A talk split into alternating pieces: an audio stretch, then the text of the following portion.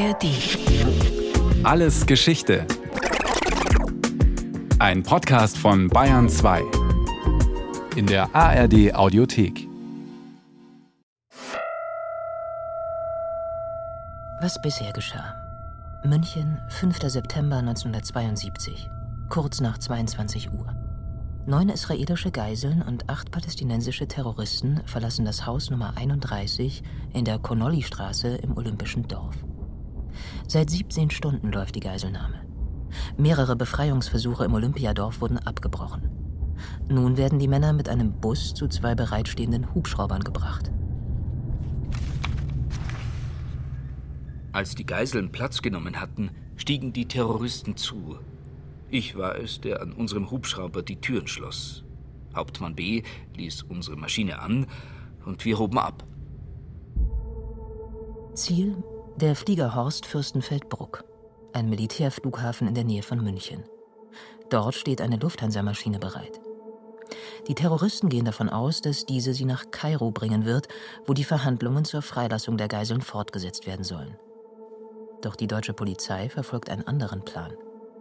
An Bord sollen Polizisten als Flugzeugbesatzung verkleidet die Terroristen überwältigen. Doch sie brechen den Einsatz ab. Einsatzprotokoll der Polizei 22.25 Uhr. Das Sonderkommando verlässt plötzlich die Lufthansa-Maschine. Die Beamten legen zur Überzeugung der Einsatzleitung dar, dass sie beim Kampf in der Maschine gegen die mit Handgranaten und Maschinenpistolen ausgerüsteten Terroristen keine Chance haben. Dann landen die beiden Hubschrauber in Fürstenfeldbruck. Ein Teil der Terroristen steigt aus. Die Einsatzkräfte vor Ort sehen fünf Mann und gehen immer noch davon aus, dass das Kommando aus genau diesen fünf Männern besteht. Deshalb sind nur fünf Scharfschützen in Stellung. Dass es insgesamt acht Terroristen sind. Diese Information gelangt bis zuletzt nicht aus dem Olympiadorf München zum Flughafen in Fürstenfeldbruck. Die ersten zwei, die in Richtung der Lufthansa-Maschine gegangen waren, konnte ich nicht mehr sehen. Laut Plan sollten sie von den Polizisten im Flugzeug überwältigt werden. Sie gingen bis zur Boeing, wobei ich nicht beobachtet habe, ob sie diese betraten. Als diese beiden sich auf dem Rückweg zu den Hubschraubern befanden, fielen plötzlich einzelne Schüsse. Auch nach Einsicht in die Ermittlungsakten ergibt sich kein eindeutiges Bild von der Katastrophe, die in dieser Nacht geschieht. Etwas anderes geben die Akten allerdings preis. Die Polizei ermittelt bald einen Hintermann und kommt so auf die Spur des Drahtziehers Abu Daoud alias Said Wali. Doch eine Spur übersieht sie dabei, bis heute. Und davon hat vor diesem Podcast noch niemand berichtet. Das sind die Olympia-Protokolle. Das Attentat in München 1972. Mit der vierten Folge Die unbekannte Frau in den Akten. Eine Akte enthält auf Pappe aufgeklebte Fotos, die die Situation am Fliegerhorst rekonstruieren. Die Polizei hat nachgestellt, wo die Hubschrauber geparkt waren und wo und wie die Personen auf dem Flugfeld, also die Terroristen und die Piloten, standen oder lagen. Dieser Ordner ist besonders dick, denn es sind mehr als 20 Fotoseiten. Jede Skizze ist etwas anders als die vorherige, je nach Aussage der Befragten. Was genau in Fürstenfeldbruck geschehen ist, kann auch 50 Jahre später nur eine Annäherung sein. Fest steht, die Hubschrauber sind vor dem Tower gelandet und stehen etwa 18 Meter auseinander. Die Kanzeln zeigen zum Flughafengebäude. Laut Polizeiprotokoll sind insgesamt sechs Terroristen ausgestiegen. Zwei gehen zum parkenden Flugzeug, vier bedrohen Geiseln und Hubschraubercrew. Aber zwei Terroristen sitzen noch im Hubschrauber und haben ihre Waffen im Anschlag. Macht insgesamt acht. Die Einsatzkräfte vor Ort zählen aber nur fünf sichtbare Terroristen. Und die Scharfschützen eröffnen das Feuer, so wie es die Polizei geplant hat, als die Anführer von der leeren Lufthansa-Maschine zurück zu den Hubschraubern laufen. München, 8.9.1972. Zeugenvernehmung. B. Klaus verheirateter Meister im Bundesgrenzschutz. Ich habe mich sofort nach den ersten Schüssen zu Boden fallen lassen. Ich kam neben Hauptmann B. unterhalb der Kanzel zum Liegen. da wir meiner Meinung nach zu dicht beisammen lagen, versuchte ich während einer kurzen Feuerpause die Flucht nach vorn, also zum Tower. Nach einigen Metern bereits wurde ich aus Richtung des anderen Hubschraubers mit einer Maschinenpistole beschossen. Daraufhin ließ ich mich erneut zu Boden fallen und rührte mich nicht mehr. Ich stellte mich tot. Zvi Samir vom israelischen Geheimdienst Mossad, dessen Land genau für solche Einsätze Sondereinsatzkommandos aufgebaut hat, kann nur zuschauen. Ich sah sofort, dass der Terrorist, der vor Helikopter B stand, getroffen wurde und auf den Boden fiel. Ebenso erging es einem der Terroristen, der vor Helikopter A stand, und dem deutschen Crewmitglied. Der dritte Terrorist aber verschwand hinter dem Hubschrauber. Dort war ein dunkler Fleck wegen des Schattens des Helikopters.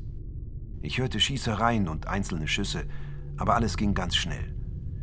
Die zwei Terroristen, die zur Lufthansa-Maschine gegangen waren, wurden nicht getroffen. Einer von ihnen war der Anführer der Gruppe. Auch diese beiden Terroristen verschwinden im Schatten der Hubschrauber. Das Flugfeld ist zwar ausgeleuchtet mit drei Lichtgiraffen, wie sie im Polizeiprotokoll bezeichnet werden. Doch dass durch die geparkten Hubschrauber große Schattenflächen entstehen, auf denen man mitten in der Nacht nichts mehr erkennt, damit hat niemand gerechnet. Nach dem ersten Feuergefecht konfrontiert Mossad-Chef Zvi Samir den Verantwortlichen der Polizei. Bei der ersten Gelegenheit fragte ich ihn, was passiert gerade und warum stürmen Sie nicht die Helikopter? Er antwortete, dass sie sich den Helikoptern nicht nähern würden, weil sie um die Sicherheit der Menschen, die drin sitzen, besorgt seien, also die Mannschaft und die Geiseln. Er habe um Verstärkung durch Panzerwagen in München gebeten, die sollten in 15 Minuten ankommen. Währenddessen feuerte keiner, während im Gebäude selbst Dutzende uniformierte Männer in alle Richtungen eilten. Mir bot sich ein Bild von Verwirrung und Untätigkeit. Damit ist noch ein Plan der Polizei gescheitert.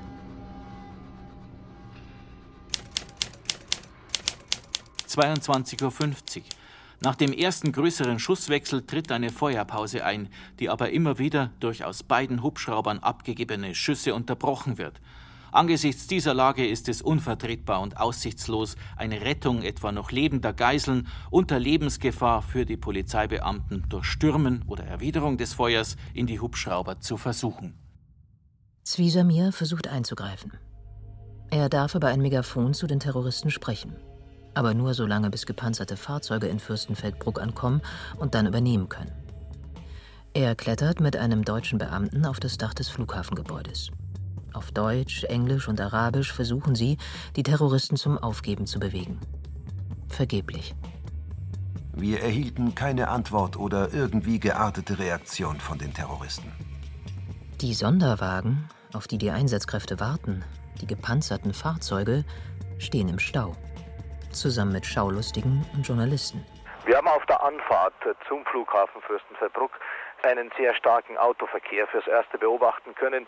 Von weitem konnte man beobachten, dass das ganze Flughafengelände in gleißendes Licht getaucht ist. Man konnte auch beobachten, dass sehr viele Polizeifahrzeuge mit Blaulicht unterwegs sind und dass außerdem natürlich auch gepanzerte Wagen der Bundeswehr auf den Straßen patrouillieren. Wir konnten dann allerdings nicht mehr weiterfahren, denn die Nachricht, dass die Hubschrauber in Fürstenfeldbruck gelandet sind, haben doch sehr viele Neugierige angelockt, die die Straße, die Anfahrtsstraße nach Fürstenfeldbruck so stark blockieren, dass es im Moment kein Weiterkommen mehr gibt. Die Autos stehen kreuz und quer in der Straße. Die Leute sind ausgestiegen, haben ihre Privatfahrzeuge einfach stehen gelassen. So wie sie nicht mehr weiter konnten, sind zu Fuß weitergegangen. Und die Polizei hat wirklich alle Hände voll zu tun, um die Leute wieder zur Vernunft zu bringen.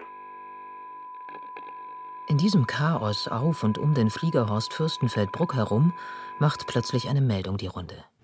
Wir sind leider ein bisschen zu spät auf den Sender gegangen. Können Sie noch einmal Bestätigung, alle Geiseln in Sicherheit. Von wem bestätigt? Äh, hier ein bisschen durcheinander im Pressezentrum. Im Augenblick kommt eine weitere Meldung hier zu Johnny Klein. Angeblich sind also alle Geiseln doch in Sicherheit. Auch wenn der Pressesprecher Hans-Johnny Klein es nicht bestätigen will, die Meldung, dass alle Geiseln befreit seien, geht um die Welt. Die Süddeutsche Zeitung, der Münchner Merkur und andere Zeitungen, darunter auch die Jerusalem Post, geben ihre Titelseiten in den Druck. Von wem diese Falschinformation ursprünglich kommt, lässt sich bis heute nicht lückenlos aufklären.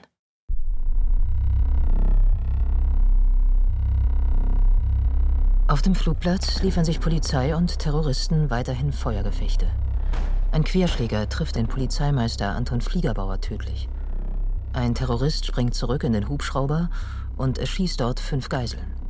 Die zwei Terroristen im anderen Hubschrauber erschießen drei der vier Geiseln. Gewichtheber David Berger wird an den Beinen verletzt.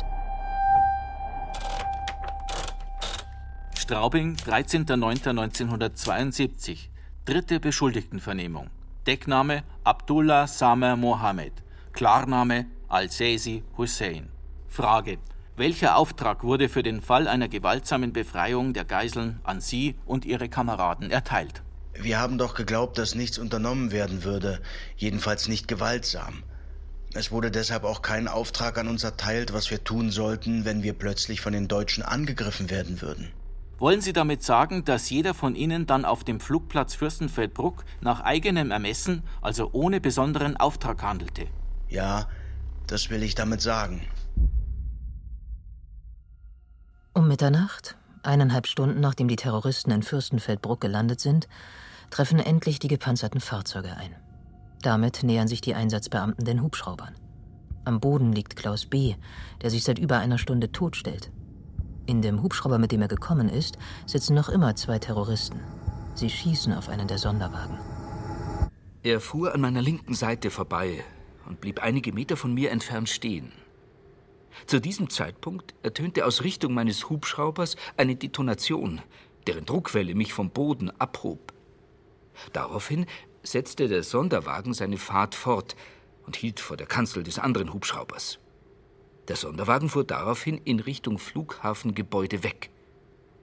Nach einer kürzeren Zeitspanne bemerkte ich, dass der Rücken und meine Beine warm wurden.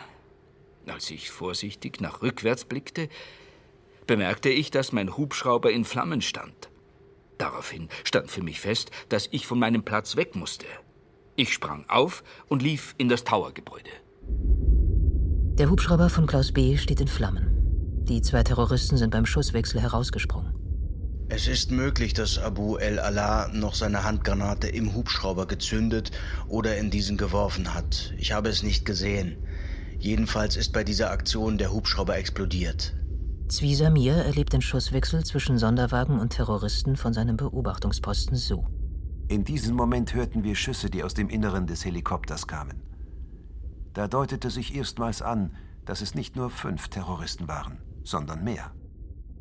Ja, meine Damen und Herren, es ist also jetzt 2 Uhr und 25 Minuten und große Aufregung hier im Pressezentrum. Es sind immer noch, oder muss man sagen, wieder etwa 300 Journalisten der internationalen Presse. Es scheint eine ganz, ganz andere Wendung zu nehmen.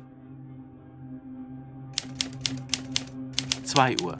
Der Erkennungsdienst beginnt mit der Spurensicherung. Die Beamten bergen aus den beiden Hubschraubern neun tote Israelis.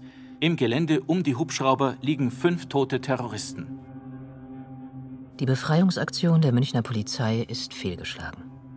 Neun Israelis sind tot. Ein Terrorist wird sofort festgenommen, zwei weitere werden hinter den Hubschraubern entdeckt und ebenfalls festgenommen. Nach Mosche Muni Weinberg und Josef Romano sterben in Fürstenfeldbruck der Gewichtheber Sef Friedmann, der Kampfrichter der Ringer Josef Gutfreund, der Ringer Eliezer Halfi, der Fechttrainer André Spitzer, der Hürdenlauftrainer Amitsur Shapira und der Trainer der Sportschützen Kahat Schor, der Ringer Mark Slavin, der Kampfrichter der Gewichtheber Jakob Springer, der Gewichtheber David Berger. Und der bayerische Polizeiwachtmeister Anton Fliegerbauer. Außerdem sterben die palästinensischen Terroristen Issa, Toni, Abu el-Ala, Darwish und Ahmed Abed el-Kader. Berger David am 6. September 1972 findet im Olympiastadion eine Trauerfeier für die Opfer des Terroranschlags statt. Shmuel Lalkin, der Chef der israelischen Mannschaft, der vor den Terroristen fliehen konnte, verließ die Namen der getöteten Sportler. Ebenso hält Eliashiv Ben Horin eine Trauerrede. und Avery Brundage, der Präsident des Internationalen Olympischen Komitees, sagt die Worte, die um die Welt gehen. The games must go on. Die Olympischen Spiele gehen weiter.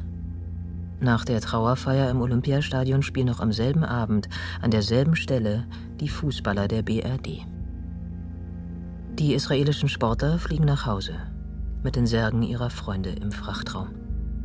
Die Damen stehen unten bereit und leider bleibt die vierte Bahn frei. Esther Shamarorov aus Israel ist ja nicht mehr am Start. Ihr Trainer Shapira war unter den Opfern dieses verbrecherischen Anschlages hier im Olympischen Dorf. Israel steht unter Schock. Golda Meir, die Ministerpräsidentin Israels, verkündet: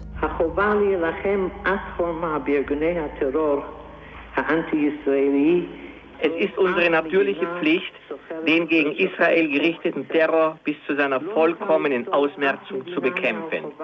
Jedoch in demselben Ausmaße, wie dies unsere Aufgabe ist, können wir keinen Staat, der Gesetz und Gerechtigkeit anstrebt, von der Pflicht befreien, gegen den Terror anzukämpfen. Die Behörden in Deutschland beginnen zu ermitteln. Nur zwei Tage nach dem tödlichen Ausgang der Geiselnahme erhalten Polizeipräsident Dr. Manfred Schreiber und die Kriminaldirektion ein Schreiben vom Geheimdienst. Die Stempel auf diesem Papier eilt sehr VS für Verschlusssache und ein Eingangsstempel mit Unterschrift. München, den 8.9.1972, Bayerisches Landesamt für Verfassungsschutz. Betreff 20. Olympische Spiele in München. Geiselnahme von israelischen Sportlern am 5.9.1972 in München. Ein befreundeter Dienst hat von einer erprobten, zuverlässigen Quelle folgende Informationen erhalten. Erstens, Mohammed Daoud Awad, alias Abu Daoud, Mitglied der Fatah-Organisation Schwarzer September, war Planer und Ausführender der am 5. September in München stattgefundenen Aktion. Awad hatte sich die letzten drei Monate in der BRD aufgehalten, um diese Aktion zu planen. Zwei Tage nach dem Anschlag kennt die Polizei den Namen des Drahtziehers. Abu Daoud, alias Said Wali. Aus den Akten geht nicht hervor, ob und an wen diese Information weitergeleitet wird. Denn die Ermittlungen im Umfeld der Terroristen führt ein anderes Kommissariat. Und damit sind wir wieder dort, wo wir begonnen haben im Eden-Wolf-Hotel im Bahnhofsviertel von München, Zimmer 130. Zur Erinnerung. Das ist das Zimmer, das ein gewisser Said Wali angemietet hat. Von dort führt er mehrere Telefonate, vor allem in die Hotels, in denen die Mitglieder des Terrorkommandos untergebracht sind. Am 26. August 1972, am Tag der Eröffnung der Olympischen Spiele, ruft er um 9.48 Uhr morgens eine Münchner Nummer an, wie die Telefonliste für ausgehende Anrufe des Hotels belegt. Es ist die von Dieter R., Studienrat, angestellt bei der Stadt. Er ist verheiratet mit einer Palästinenserin. Dieter R. ist nicht sein richtiger Name. Seine Frau Annie heißt in Wirklichkeit auch anders. Doch die Ermittlungen, um die es jetzt geht, sind noch bis 2041 unter Verschluss und ihre Namen dürfen nicht genannt werden. Am Vormittag des 14. September 1972 sucht die Polizei Dieter R. auf, um herauszubekommen, warum Said Wali bei ihm angerufen hat. München, den 14.09.1972. Betreff Attentat auf die israelische Olympiamannschaft in München. Hier Überprüfung des R. Dieter. Auf die Frage, ob ich in den Tagen vor den Olympischen Spielen Anrufe oder Besuche von Landsleuten meiner Frau bekommen habe, muss ich einen Besucher erwähnen, der sich erstmalig im Mai diesen Jahres telefonisch mit uns in Verbindung gesetzt hat. Dieser Mann wurde mir unter dem Namen Abu Daoud bekannt. Dieter R. spricht bei der Vernehmung unaufgefordert von Abu Daoud, als er gefragt wird, ob er von Palästinensern angerufen worden sei. Die Polizei hakt nicht nach. Auch scheint nicht aufzufallen, dass Dieter R. angibt, bereits im Mai mit ihm am Telefon gesprochen zu haben. Das passt wiederum zur Nachricht des Geheimdienstes, die lautete, dass Abu Daoud seit drei Monaten den Anschlag in Deutschland vorbereitet hat. Nach Dieter R. suchen die Ermittler als nächstes seine Ehefrau auf. Sie ist nicht zu Hause, sondern an ihrer Arbeitsstelle. München, den 14.09.1972. Überprüfung der R, Anni. Ich bin während der Olympischen Spiele als Hostess im hiesigen Jugendlager gewesen. Meine Dienstzeit läuft heute ab. Kontakte zum Olympischen Dorf hatte ich nicht. Vor einigen Wochen kam meine ältere Schwester aus Damaskus nach München, wo sie mich besuchte und bei uns wohnte. Im Zusammenhang mit dem Besuch meiner Schwester lernte ich einen Mann kennen, der sich als Wali vorstellte. Er soll seinen Erzählungen nach Kaufmann sein und in der Nähe meiner Eltern bzw. meiner Schwester in Damaskus wohnen. Er sei verheiratet und habe sechs Kinder. Dieser Mann, ca. 1,90 groß, schlank, ca. 40 Jahre, Brillenträger, sprach sehr gut Englisch. Im Gegensatz zu ihrem Mann nennt Annie R. nur den Decknamen Wali. Auch andere Aussagen des Ehepaares stimmen in Details nicht überein. Er rief damals von einem Münchner Hotel aus bei uns an. Und wir, meine Frau, die Schwägerin und ich, trafen ihn dann in der Nähe des Bahnhofs. Gewohnt hat der Mann in München in einem Hotel in Bahnhofsnähe. Ich war nie dort.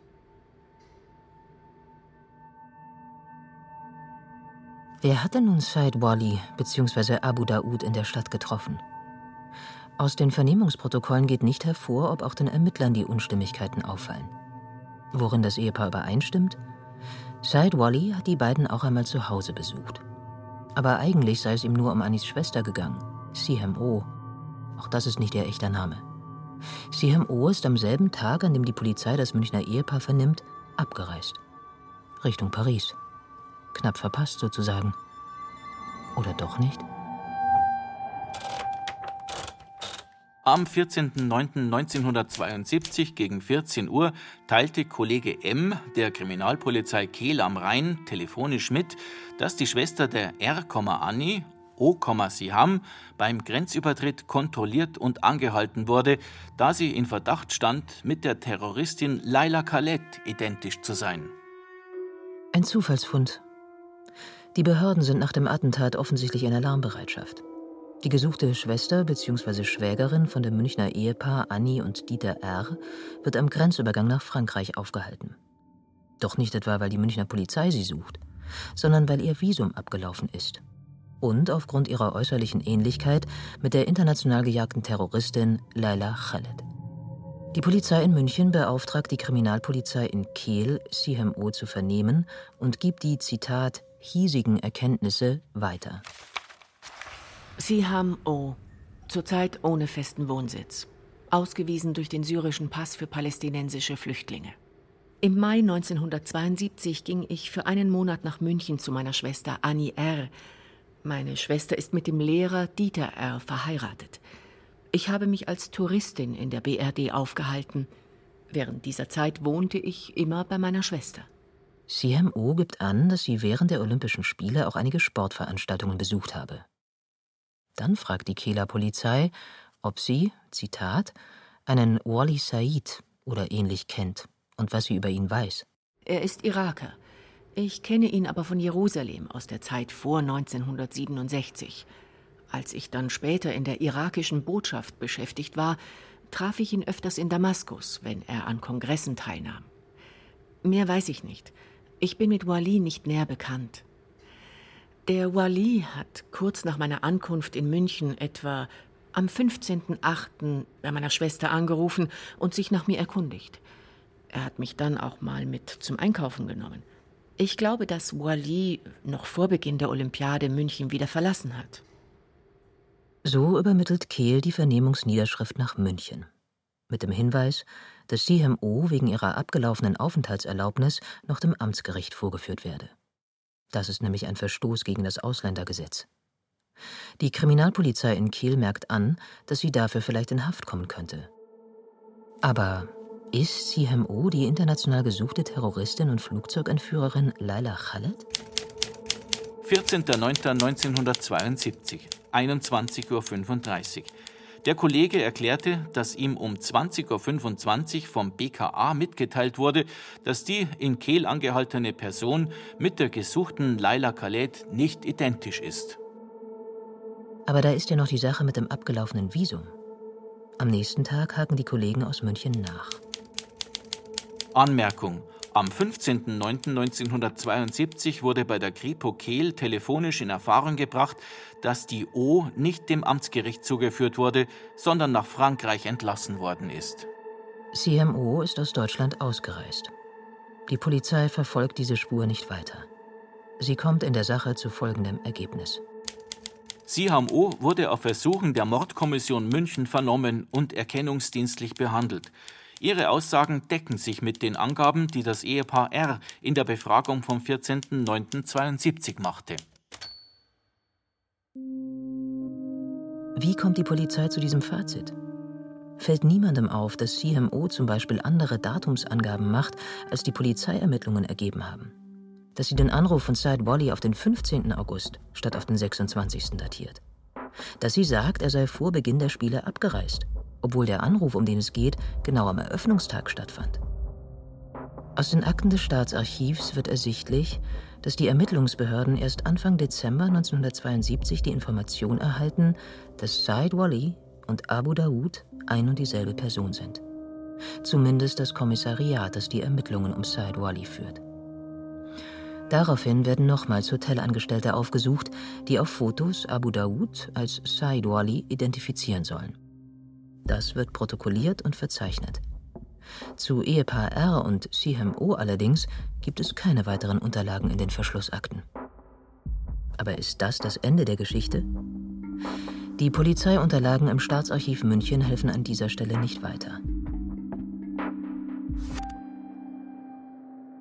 Erst 27 Jahre später taucht der nächste Hinweis auf.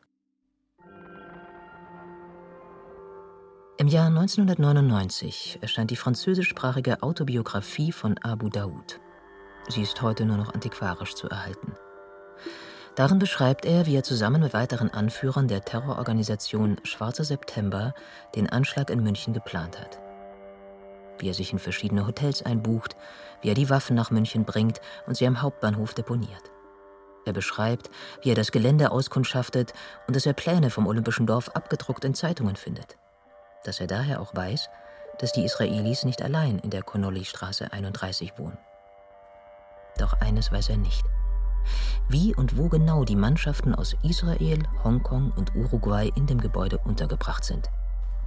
Dazu müsste er selbst nachschauen im Olympischen Dorf. Und dabei braucht er Hilfe. Es ist also der Tag der Eröffnung der Olympischen Spiele. Abu Daoud sitzt in seinem Zimmer Nummer 130 im Eden Hotel Wolf und ruft eine Bekannte an. Ich musste die palästinensische Freundin, die meine Familie und ich aus Damaskus kennen, nicht überzeugen, uns zu helfen. Tatsächlich hatte ich vor, ihre Schwester anzurufen, die mit einem Deutschen verheiratet ist, einem Professor der Universität München. Doch zufällig war sie Ham auch da, ein paar Tage auf Ferien. Eine palästinensische Frau, deren Schwester mit einem Münchner Professor verheiratet ist. Abu Daoud nennt diese Frau in seiner Autobiografie Siham. Sprichst du Deutsch? habe ich sie gefragt. Ich bekomme es hin, antwortete sie. Warum? Am Telefon sagte ich nicht mehr. Aber wir verabredeten uns für den nächsten Tag an der großen Straße, die den Olympiapark im Osten begrenzt, am Ende der mächtigen U-Bahn-Station Olympiazentrum. Als ich sie sah, war ich offen zu ihr. Ich habe ihr weder meine Mission verheimlicht, noch die Hindernisse, auf die ich bei der letzten Erkundung stieß. Da du Deutsch sprichst, sagte ich zu ihr, Kannst du vielleicht einen der Ordner an dem einen oder anderen Eingang des Olympischen Dorfes überreden, uns durchzulassen, dich und mich? Es ist nicht sicher, dass mir das gelingen wird, merkte sie an, aber ich werde es versuchen. Abu Daoud und Sihem gehen laut der Autobiografie zu dem Eingang zum Olympischen Dorf, der der Connolly-Straße 31 am nächsten ist. Sie beobachten, wie Sportler und Kamerateams rein und rausgehen. Entschuldigen Sie bitte, hat Siham einen der Ordner gefragt, mein Freund ist Brasilianer. Er glaubt, einen alten Schulfreund in der brasilianischen Mannschaft erkannt zu haben, die hier gerade vorbeigekommen ist. Haben wir eine Chance, ihm kurz Hallo zu sagen? Wir brauchen nur fünf Minuten, höchstens zehn. Danach kommen wir gleich wieder raus. Das ist gegen die Regeln, mein Fräulein. Aber gut, nicht mehr als zehn Minuten, ja? Und damit passieren Abu Daoud und Siham die Einlasskontrolle. Sie rennen ein Stück damit es so aussieht, als würden sie wirklich versuchen, jemanden einzuholen. Außerdem haben sie nur zehn Minuten. Die wollen sie nutzen. Als wir die richtige Höhe erreichten, hielten wir einen Moment inne und konnten uns auf der Südseite in aller Ruhe das Gebäude ansehen, in dem die Israelis wohnten. Es war ein bescheidenes, längliches Gebäude, nur zwei Stockwerke hoch. Eine Glastür, die sich an einem Ende des Gebäudes befand, schien der Haupteingang zu sein. Abu Daoud versucht sich so viel wie möglich einzuprägen, bewegt sich übers Gelände, schaut an Klingelschilder. Dann laufen er und Siem zurück zum Tor. Nach einem Smalltalk mit dem Ordner verabschieden sich die beiden voneinander. Du brauchst mich also nicht mehr, rief sie. Nein, du hast wirklich viel für uns getan und ich danke dir dafür. Aber ich bitte dich noch um eine letzte Sache. Erzähl deiner Schwester und natürlich auch deinem Schwager nichts von all dem. Das muss ein Geheimnis zwischen uns beiden bleiben. Wenn sie dich zufällig fragen, was du tagsüber gemacht hast, antworte, dass du einen Freund aus Damaskus, der auf Geschäftsreise in Deutschland ist, getroffen hast und dass wir im Olympiapark spazieren gegangen sind und dass wir auch eine Tour durch die Stadt in der Nähe des Marienplatzes gemacht haben. Verstanden? Verstanden. Ein Geheimnis, das Abu Daoud in seiner Biografie gelüftet hat. Und wenn man die Olympiaprotokolle kennt, wird klar, die Polizei hatte bereits eine gute Woche nach dem Anschlag auf die israelische Mannschaft eine heiße Spur zu seiner Helferin. Doch man ließ sie nach Frankreich ausreisen, weil sie nicht identisch war mit der weltweit gesuchten Terroristin Laila Khaled und man ihrer Geschichte glaubte, dass sie nur mit einem entfernten Bekannten aus der Heimat beim Bummeln in der Münchner Innenstadt gewesen sei. Ob die Behörden jemals die gleichen Fragen gestellt, dieselben Überlegungen und auch Schlüsse gezogen haben wie wir in diesem Podcast, wissen wir nicht. Auf jeden Fall ist klar, diese Geschichte, die tief in den Dutzenden Aktenkartons im Staatsarchiv vergraben lag, war bisher so noch nicht bekannt und ist erst jetzt, 50 Jahre nach dem Olympia-Attentat, ans Licht gekommen.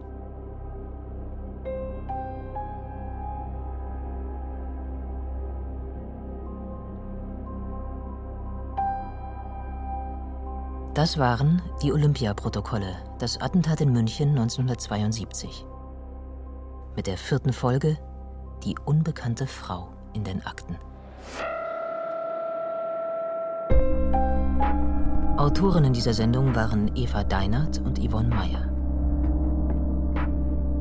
Sounddesign Christoph Brandner. Ton und Technik Robin Ault. Regie Ron Schickler. Redaktion Andrea Breu und Susanne Pölchau. Eine Produktion des Bayerischen Rundfunks 2022.